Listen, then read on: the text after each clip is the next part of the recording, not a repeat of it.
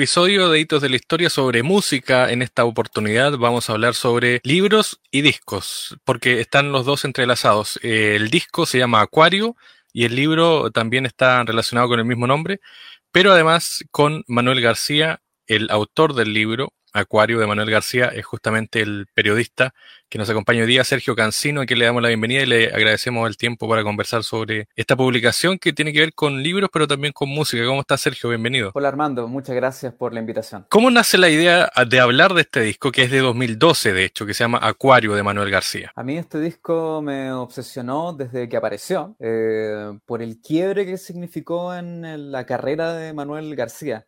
Era un disco valiente, un disco atrevido, que incorporaba el uso de sintetizadores en un lenguaje mucho más pop, mucho más directo a lo que Manuel había hecho tanto como solista, como cantautor, tanto como con mecánica popular, con su banda anterior y esta etiqueta de trova rock que en algún momento se instaló para, definirla. Eh, mi cercanía también con Marcelo Aldunate, quien fue el productor de Acuario, me permitió ir sabiendo cómo iban avanzando en el estudio. Y él me iba contando que el disco venía eh, sorprendente eh, y me iba mostrando algunos de los adelantos, digamos. Y definitivamente cuando Acuario salió el 2012, simplemente me, fascinó y me obsesioné con el, con el disco. Y en ese sentido, bueno, tú decías Marcelo, Marcelo Aldunate, pero hay otras personas que también entrevistas. ¿Cómo fue recopilar esto? Y me imagino que también fue revivir justamente ese proceso. ¿Cuánto tiempo más o menos llevó la, crear este disco, crear las canciones, las pistas y todo eso? Sí, hay, hay, cosas que son interesantes y que están descritas en el, en el libro. Por ejemplo, que este es el disco de Manuel García que tuvo el mayor tiempo de preproducción se trabajó eh, durante mucho tiempo eh, en la colaboración entre García y Aldunate. Eh, de hecho, yo en el libro también hago un relato paralelo a la historia de Radio 1, digamos, que también sirvió para aglutinar este encuentro creativo en su momento. de hecho, Manuel García también lo menciona en algún momento en, en el libro. Acuario y el disco ST se trabajaron casi un poco en paralelo de hecho, como que Acuario, que era un disco que salió después, definió un tanto el sonido de ST, que fue un disco que salió antes. Es como lo mencionamos ahí como el disco Terminator, un disco que vino desde el futuro para alterar eh, el pasado, digamos. Em, y también el libro tuvo un, origen bastante particular. A mí, inicialmente, eh, me interesaba hacer el libro para el quinto aniversario del disco, pero no se dio y eso fue mucho mejor porque 10 años ofrece una perspectiva mucho más profunda eh, sobre el impacto de un disco. Eh, también, de alguna forma, Manuel García eh, se inspiró para una reedición, una remezcla del disco con dos bonus tracks, volver a tocarlo en vivo para el aniversario del décimo, del décimo cumpleaños. Entonces yo creo que fue una sincronía bien importante la del disco libro aniversario. Y eh, respondiendo a cuánto tomó el, libro, eh, la escritura y las entrevistas puntuales eh, se vieron muy favorecidas por la pandemia. Porque Manuel García y los músicos en general, encerrados y sin gira, pudimos tener todo el tiempo del mundo para hacer las la entrevistas a distancia, como hablamos ahora, desde 2021 hasta la aparición del libro ahora en 2022. ¿Cuál es, el, eh, no sé si, si te, finalmente tienes la respuesta o no, de por qué eh, Manuel García da el giro, hace el quiebre con este disco? ¿Cuál es la motivación para finalmente traspasar ese límite y finalmente hacer algo distinto que, como tú decías, es un disco refundacional con nuevos sonidos, pero que para los seguidores tradicionales de García también fue un quiebre en la carrera. Sí, hay algunos accidentes felices, digamos, durante todo este, este proceso. Eh, varios están narrados en, el libro eh, y, yo construí con uno de ellos la columna vertebral del texto, que es el fanatismo de Manuel García por Blade Runner, por la película de Ridley Scott, que también es una de las películas favoritas del productor Marcelo Aldunate y que también es una de las películas favoritas mías. Entonces, eso generó, digamos, un diálogo central en todo este proceso creativo alrededor de la ciencia ficción, ya sea en el cine, en las series, en la literatura. Y eh, lo que Manuel García descubrió en este proceso de producción musical con Aldunate es que había todo un universo sonoro que a él le gustaba mucho, que él eh, confesaba habitualmente en las entrevistas que eran parte de su gusto musical, pero sobre las cuales no tenía ningún acto musical concreto, porque en el Manuel García a lo largo del tiempo Sí, uno lo relaciona con Víctor Jara, la nueva canción chilena, Silvio Rodríguez, por supuesto, pero también en entrevistas siempre Manuel García expresaba su inquietud, eh, su búsqueda por sonidos como del pop electrónico, de Divo, de Kraftwerk, lo que hacía Gustavo Cerati, Radiohead por otro lado. Eh, él tuvo una fascinación también juvenil con el breakdance, bailaba en el suelo y, con las cajas de ritmo de los 80 pero él sentía que necesitaba un socio, un partner de alguna manera, que tuviese el conocimiento técnico y musical para sacar a flote todas estas influencias que eran como lo que estaba oculto bajo el, mar, el iceberg, la parte que no veíamos. Y Marcelo Aldunate fue el socio correcto para darle salida y escape a estos sonidos que terminaron en el disco Acuario. Claro, tú lo decías, la base de este nuevo, de esta mirada, ¿no es cierto? Blood Runner, eh, va a estar eh, eh, Galáctica. también, que, tiene una, mirada ahí muy, muy potente con de fondo. Y, y, las letras, ¿cómo nace finalmente los temas? Porque Manuel García tiene también una relación personal con las letras, es decir, lo que dice, lo que no dice, o lo que dice pero que deja en el aire para que tratemos de dar nuestras propias interpretaciones. ¿Cuál es la inspiración ahí detrás de las letras? Claro, que con Manuel hablamos mucho sobre los textos porque hay que recordar que eh, en el contexto del Chile de esa época estaba todavía muy fresco en el ambiente la revolución pingüina, las marchas de los secundarios, después de que se trasladó al mundo estudiantil completo, eh, era el primer gobierno de Sebastián Piñera. Había muchos temas sociales, muchos temas políticos bastante eh, delicados en ese momento. Recordemos que Manuel García, durante su paso por el Festival de Viña ese año, interpela al presidente Piñera eh, desde el escenario. Eh, y sin embargo, la reacción de, Manuel García fue hacer un disco con letras mucho más humanistas, mucho más abstractas, cuando todo decía que probablemente si él hubiese sido más egoísta o más mezquino, era el momento preciso para hacer un disco súper de trinchera, súper contestatario, súper social, digamos. Pero Manuel tuvo una decisión que es muy eh, valiente en ese sentido, eh, que es hacer un disco que apela a, las grandes temáticas de la humanidad. Es un disco universal eh, en ese sentido y creo yo que esa es también otra de las grandes virtudes de Acuario. Claro, y a propósito de Acuario, eh, la, pista también que lleva el mismo nombre da eh, título al álbum. Acuario me imagino que también fue un, proceso, porque uno escucha la letra de esa canción y hay también un trasfondo que es muy potente. Sí, eh, Manuel suele decir que, Acuario es la canción, es como la que mejor sintetiza todo el universo de este disco, porque es una canción que tiene una sonoridad distinta, mucho más sintética, mucho más Depeche Mode, por poner un ejemplo obvio eh, pero que también tiene una letra eh, que habla sobre la sociedad. Finalmente somos todos peces dentro de un mismo acuario y tenemos que arreglarnos a través del diálogo de alguna forma para hacer esta coexistencia algo menos violento y mucho más pacífico. Una canción que también habla de la pobreza, eh, habla del, abandono. en el proceso de escribir este, este libro, eh, yo me recordé de la crítica que yo mismo escribí en su momento, hace 10 años, digamos, para la revista Hip Hop, para este libro, y donde yo decía que me, que me parecía que el libro, de alguna forma, eh, graficaba muy bien el Chile de ese momento, bajo el primer gobierno de Sebastián Piñera, de esta suerte de sonambulismo ciudadano, de estos primeros chispazos de cierto despertar, que bueno, fueron una explosión eh, varios años después con el estallido, digamos.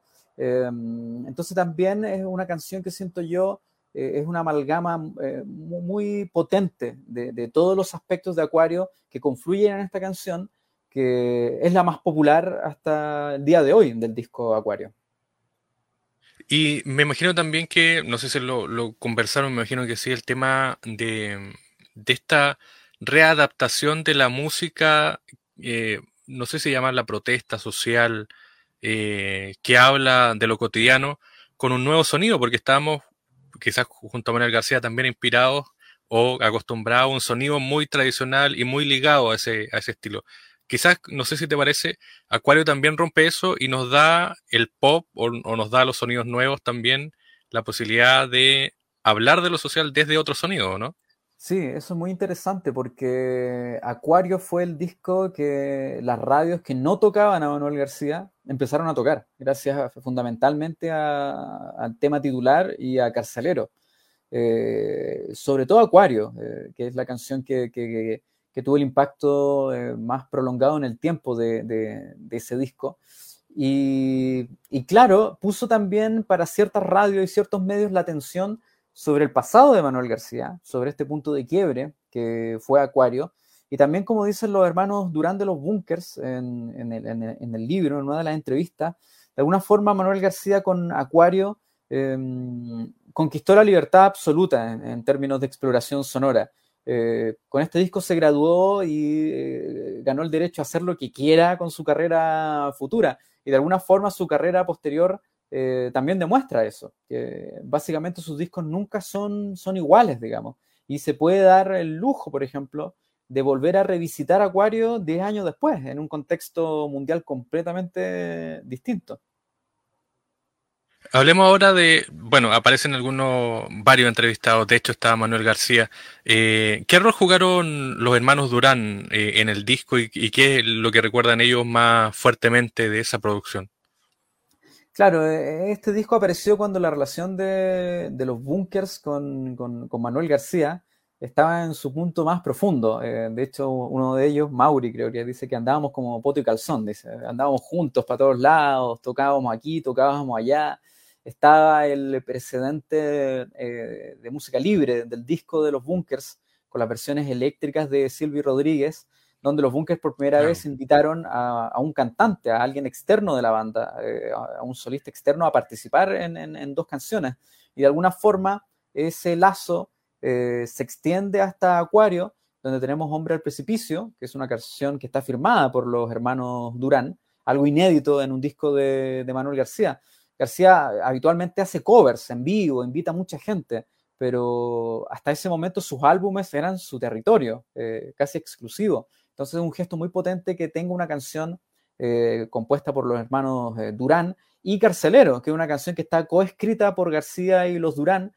Eh, básicamente los hermanos Durán trajeron el coro que no existía en, el, formato original y muchas sugerencias muy interesantes alrededor de la canción Acuario, alrededor de la canción Sueños.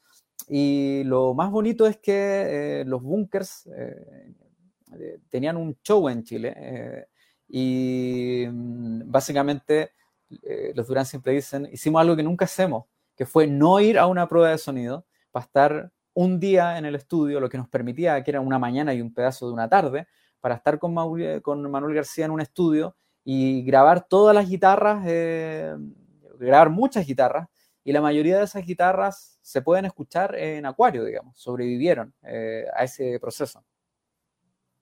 ¿Cuál fue el estudio que eligieron para grabar o en qué estudio grabaron Acuario? Ellos grabaron en el estudio RAF, que está en Recoleta, que está detrás del cerro. Hablaste también eh, con, yo diría, alguien que tiene la intuición de generar buen contenido por su pasado, que es Carlos Fonseca. ¿Cuál, ¿Qué rol jugó también Carlos Fonseca? Y para la gente más joven, expliquémosle primero quién es Carlos Fonseca. Claro, es imposible hablar de la historia del pop rock chileno sin llegar a Carlos Fonseca, eh, por su trabajo como manager de Los Prisioneros, de, La Ley, eh, su trabajo en discográficas, eh, un montón de su sello Fusión, derivado de la disquería Fusión. trabajó también en algún momento con Teleradio Donoso, con un montón de gente. y claro, él en ese momento era el manager de Manuel García cuando salió el disco Acuario y él junto a otro Carlos, que es Carlos Salazar, eh, yo los menciono como los Carlos, de hecho, en el, libro, eh, tenían una función desde distintos lados, digamos, de apoyar el lanzamiento y que este disco eh, tuviese existencia. Salazar desde el sello Oveja Negra, que fue el sello que lanzó inicialmente Acuario, en un formato muy bonito, que es el que está acá, que es una caja dura, con este arte de Doctor Zombie, de Jorge David también, que es tan inolvidable y que va tan ligado al... A, sí, se volvió una tradición también, una visualmente. una tradición visual. Y claro, y Carlos eh, Fonseca, que en ese momento también aportó la, la, ambición y la visión, porque Manuel García venía de un disco muy exitoso, que era ST, venía del Festival de Viña, pero Fonseca eh, y Salazar se dan cuenta que este era el momento clave para hacer un disco más pop que llevara a Manuel a todo un nuevo público y seguir creciendo, que seguir ampliando sus audiencias y con una puesta en, escena eh, lo más completa posible, digamos. Y eso también fue parte fundamental del disco Acuario. A propósito que mencionas ahí a Jorge David, Doctor Zombie, em, ¿cómo llega él finalmente a, trabajar con, con, este disco y crear también una inspiración de una imagen visual que le da una característica también al álbum? Porque la carátula, cuando uno entra quizás lo primero por la carátula y después por los oídos la música. Sí, voy a buscar que tengo el vinilo acá, que es más fácil de mostrar la, la, carátula. La, imagen. Sí, voy a abrir un poco, espérame.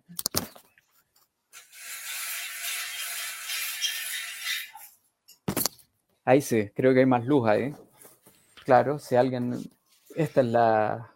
Claro, famosa portada. Claro, que como se puede ver, Manuel García está caracterizado como un, alter ego, digamos.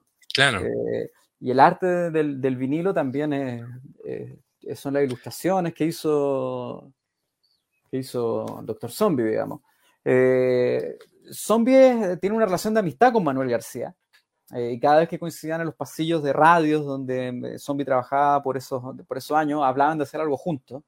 Y cuando Manuel García se da cuenta que quiere escribir y plantear el disco Acuario desde un alter ego, desde un personaje, recurre a él.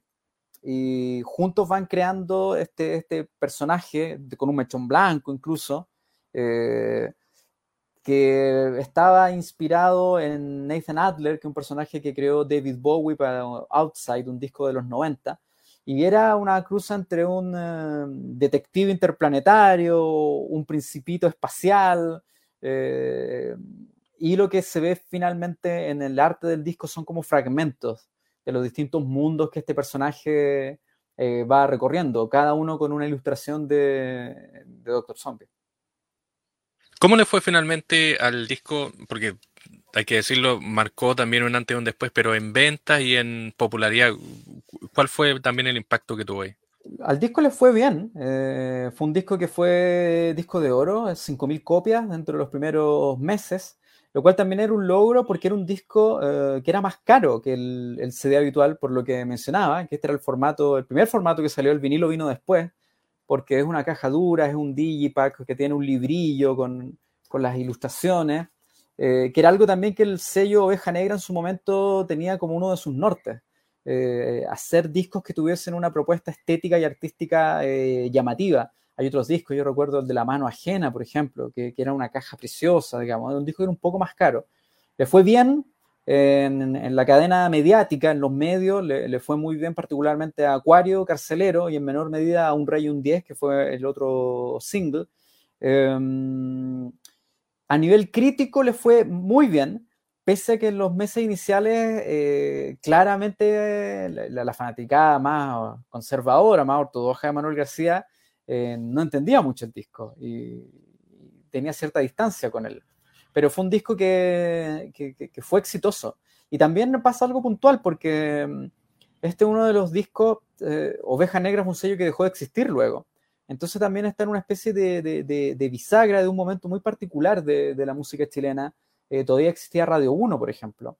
La escena todavía estaba muy aglutinada, los formatos físicos todavía importaban, importaban bastante. Eh, no estábamos todavía en la mega explosión del streaming, que cambió, digamos, la forma de consumir música años después.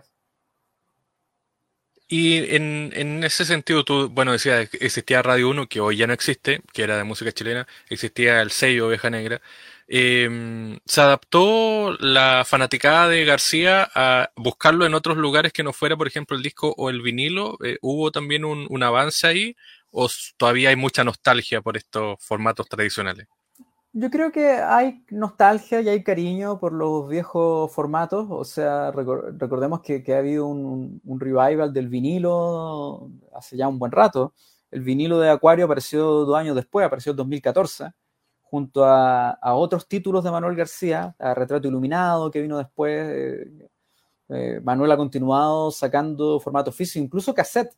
El Caminante, el último, tiene una edición en cassette también, como para satisfacer a ese público, pero sin descuidar que claramente el streaming eh, y plataformas como Spotify, sobre todo en Chile, eh, tienen, tienen su lugar, digamos. Y también Manuel eh, hace una apuesta y un trabajo bien potente en estas plataformas, que no voy a decir que son nuevas porque ya son el estándar. Tú como periodista también como parte de, radio, estuviste en conciertos em, y también con una larga trayectoria hablando de música. Eh, esta es una pregunta más personal hacia ti como periodista y también como crítico de música. ¿Qué, es lo que debería mirar, por ejemplo, hoy día el chileno medio o tradicional que busca música, más allá de García o más allá de lo que está sobre la mesa en los medios tradicionales? ¿Cuál es la, la mirada que hay que tener ahí con la música chilena, que a veces, algunos dicen, tiene, tiene poca cabida en los medios tradicionales también. O sea, yo creo que son muchos factores. Eh, yo creo que el, ecosistema eh, radiofónico cambió mucho en los últimos 10 años. Eh, es llamativo porque si uno lee Acuario y en la parte donde hablo de las críticas del, del disco, gran parte de los medios que publicaron esas críticas ya no existen. Eh, o están reducidos a formatos digitales eh, de muy poco alcance. Eh, pienso en la revista ¿Qué pasa, por ejemplo? pienso en cuando la crítica de disco estaba muy presente en, diarios y revistas de papel. Acuario salió en un momento en que eran muy populares los vlogs de música, los vlogs. que ahora se ve como algo muy arcaico, pero era un momento en, en que eran muy potentes eh, de hecho, yo cito a un par de blogs que siguen existiendo y que siguen publicando eh, sobre, sobre música. La radiofonía era, distinta, estaba aglutinada alrededor de Radio 1 y otros espacios en otras emisoras. Eh, después la entrada en vigencia de la ley del 20% cambió todo eso. ese es otro tema para otra discusión y para otro programa, probablemente. yo creo que cambió mucho y creo que probablemente el auditor actual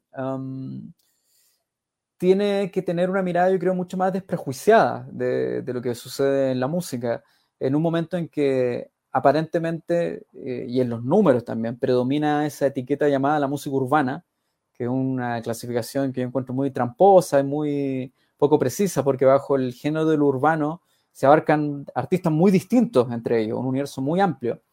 Eh, pero por otro lado, uno ve que hay artistas y bandas, eh, instituciones casi de la música chilena, como los Jaivas, que siguen en activo, o los tres, eh, que siguen con lanzamientos relacionados con su catálogo, con su obra, digamos. Entonces yo creo que, que, hay una escena muy, muy rica y para descubrir en, un espectro bastante amplio, pese a que su presencia en medios de comunicación está mucho más difuminada y, da la, la sensación de, que, claro, eh, si uno vio, por ejemplo, hace poco los premios Musa eh, que transmitió TVN, eh, uno se da cuenta que claramente hay un predominio de lo urbano y del pop, digamos, y que, pareciera que, el rock y, otras expresiones están en un plano muy, muy, muy terciario incluso, que es algo que es un espejo también de lo que sucede en la gran industria planetaria. pero yo creo que quien busca siempre va a encontrar. Y siempre hay mucha riqueza en escenas como la chilena. ¿Cómo podemos encontrar el libro Acuario de Manuel García de Sergio Cancino? ¿Lo envían a regiones? ¿Está a través de internet? ¿Está digital? Hay múltiples formas. Eh, primero, el sitio de La Piedra Redonda Ediciones, que es la editorial que publica este libro como parte de su colección Disco Rayado, que también la destaco porque es una instancia eh, muy potente tener una colección en que invitan a distintos autores a escribir sobre discos de música chilena, a explorarlos sin un formato fijo. Nos, dan libertad, eh, nos dan libertad como autores, digamos, para enfrentar estos discos. Y tenemos hasta el momento uno de los prisioneros, uno de los tres, Manuel García y Seidism, una banda de metal. Me parece que eso es muy valorable. Lo segundo está en, Busca Libre, que tiene distribución para todo el mercado regional. La Piedra Redonda también distribuye en regiones. Y acá nos vamos a reír porque en mi blog, antiguo formato, eh, sergiocancino.blogspot.com, yo tengo una lista de todas las librerías eh, que lo tienen a la venta. Hay librerías también en Concepción, en Viña del Mar, hay eh, eh, harto, harto espacio regional que yo agradezco mucho que también nos abren, no solo librerías, también disquerías, que abren las puertas para que podamos llevar esta, esta colección eh, fuera de Santiago, que es algo que siempre es muy interesante, que el libro tenga salida también a regiones. Así es que ahí en, mis redes eh, sociales y en el blog hay una lista de, librerías donde pueden conseguir y encargar el, libro. ¿Y Sergio Cancino en qué está? ¿Cuáles son los proyectos? ¿Qué es lo que se viene a futuro? Seguir promocionando el libro Acuario. Eh, en lo que queda de este 2021 y comienzo del 2020, 2022, mira, 2023. Claro. Wow, se confunden los años ya, 2023. claro. La pandemia.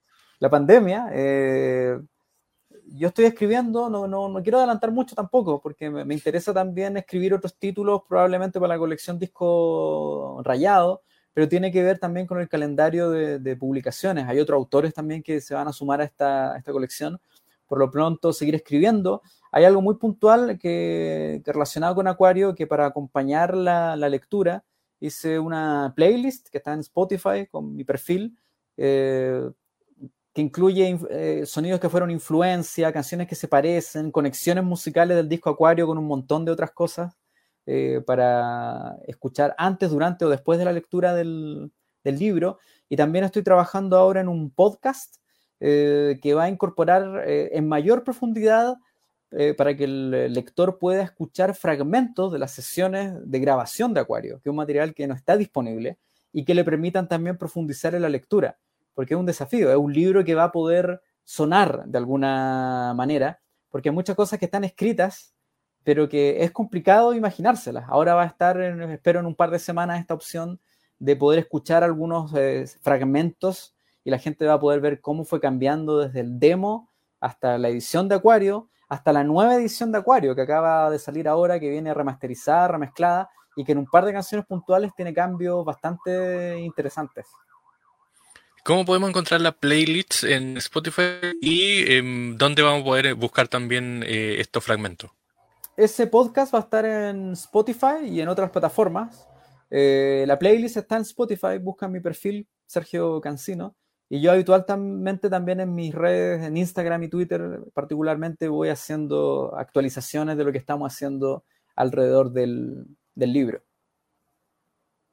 Muy bien, pues Sergio Cancino, que es autor del libro Acuario de Manuel García, ustedes lo pueden escuchar, eh, el disco obviamente para interiorizarse más a fondo, pero también pueden leerlo. Eh, y como decía Sergio, también está esta colección, ¿no es cierto? hay otros libros también relacionados con la música chilena y dentro de esa colección está justamente este libro que es Acuario de Manuel García sobre el disco, yo diría que marca, eh, es una bisagra, no sé si, será así, pero para muchos es una bisagra de este nuevo formato de sonido de Manuel García. Sergio Cancino, muchas gracias por el tiempo, éxito y vamos a estar atentos también a los nuevos proyectos. muchas gracias Armando por esta invitación y muchas gracias a todos quienes están escuchando y viendo esto. Eh, nada, puro agradecimiento y mucha suerte y éxito con el programa, con el podcast. Gracias, Sergio.